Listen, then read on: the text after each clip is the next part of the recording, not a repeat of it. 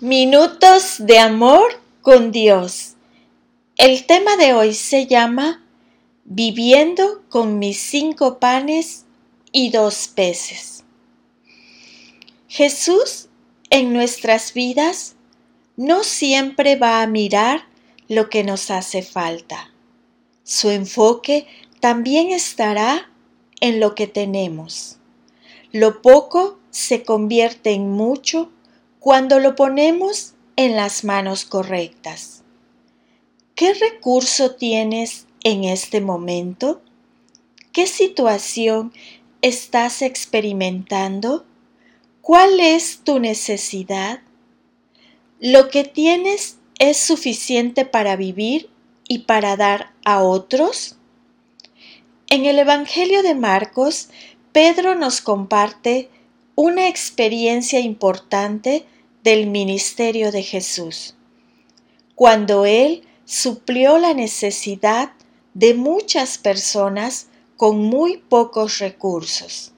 Jesús les dijo, denles ustedes de comer. Ellos respondieron, no podemos comprar pan para tanta gente para eso nos hace falta el salario de todo un año. Jesús les dijo, vayan a ver cuántos panes tienen ustedes. Ellos fueron y al rato regresaron diciendo, tenemos cinco panes y dos pescados. Entonces Jesús ordenó que todos se sentaran en grupos sobre el pasto verde. La gente se sentó en grupos de cien y de cincuenta. Luego Jesús tomó los cinco panes y los dos pescados, miró al cielo y dio gracias a Dios. Después partió los panes y los dio a los discípulos, para que los repartieran entre toda la gente. Lo mismo hizo con los dos pescados. Todos comieron hasta quedar satisfechos. Luego los discípulos llenaron doce canastas con los pedazos de pan y de pescado que habrían sobrado.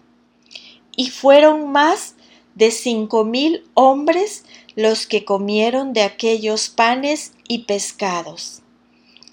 En la temporada actual que estamos atravesando, es muy probable que enfrentemos necesidades de diferentes tipos. Es posible que estés preocupado por atravesar días de hambre, de falta de recursos para tus compromisos financieros, de desesperanza, de incertidumbre y de soledad. Pero sabemos que caminamos en las promesas y la protección de Jesús mismo. Y hoy Él quiere que miremos hacia lo que tenemos y no lo que nos hace falta. Por eso nos hace la siguiente pregunta.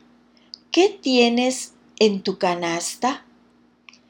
En nuestra humanidad es normal que dudemos en extender los brazos a Jesús y nos escudamos en todo lo que no tenemos. Si tuviera más tiempo, si tuviera más dinero, si tuviera más oportunidades, si supiera hacer otra cosa. Sembrar en tiempos de escasez te permite establecer el reino de Dios en tu vida, en tu familia, en tus finanzas y en tus amigos. Debemos creer en la fidelidad de Dios al entregarle lo que tenemos, pues la multiplicación solo viene de Él. Sembrar de tu tiempo, tus talentos, tus recursos te lleva a confiar y por consiguiente empiezas a descansar. ¿Cómo puedo seguir sembrando en este tiempo? 1. Mantén una fe atrevida.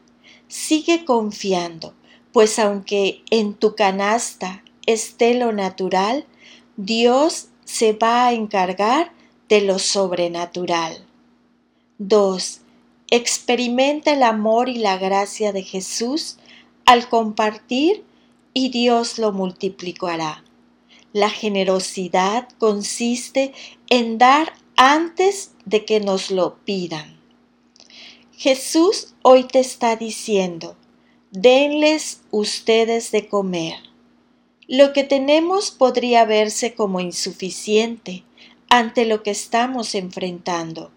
Quizá estés pensando que lo que tienes es inútil en la lucha contra lo que estamos viviendo.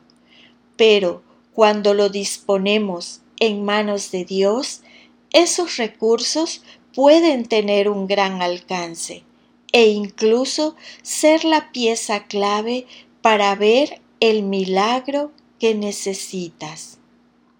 Te invito a reflexionar sobre esto. ¿Qué persona Dios quiere bendecir con tus cinco panes y dos peces? ¿Qué te cuesta trabajo colocar en tu canasta para que Dios pueda multiplicarlo? ¿Cómo puedes demostrar a otros la gracia de Dios en tu vida en esta temporada? Y la lectura se encuentra en el libro de Juan 15, versículo 5. Yo soy la vid y ustedes son las ramas. El que permanece en mí como yo en él, dará mucho fruto. Separados de mí, no pueden ustedes hacer nada. Amén.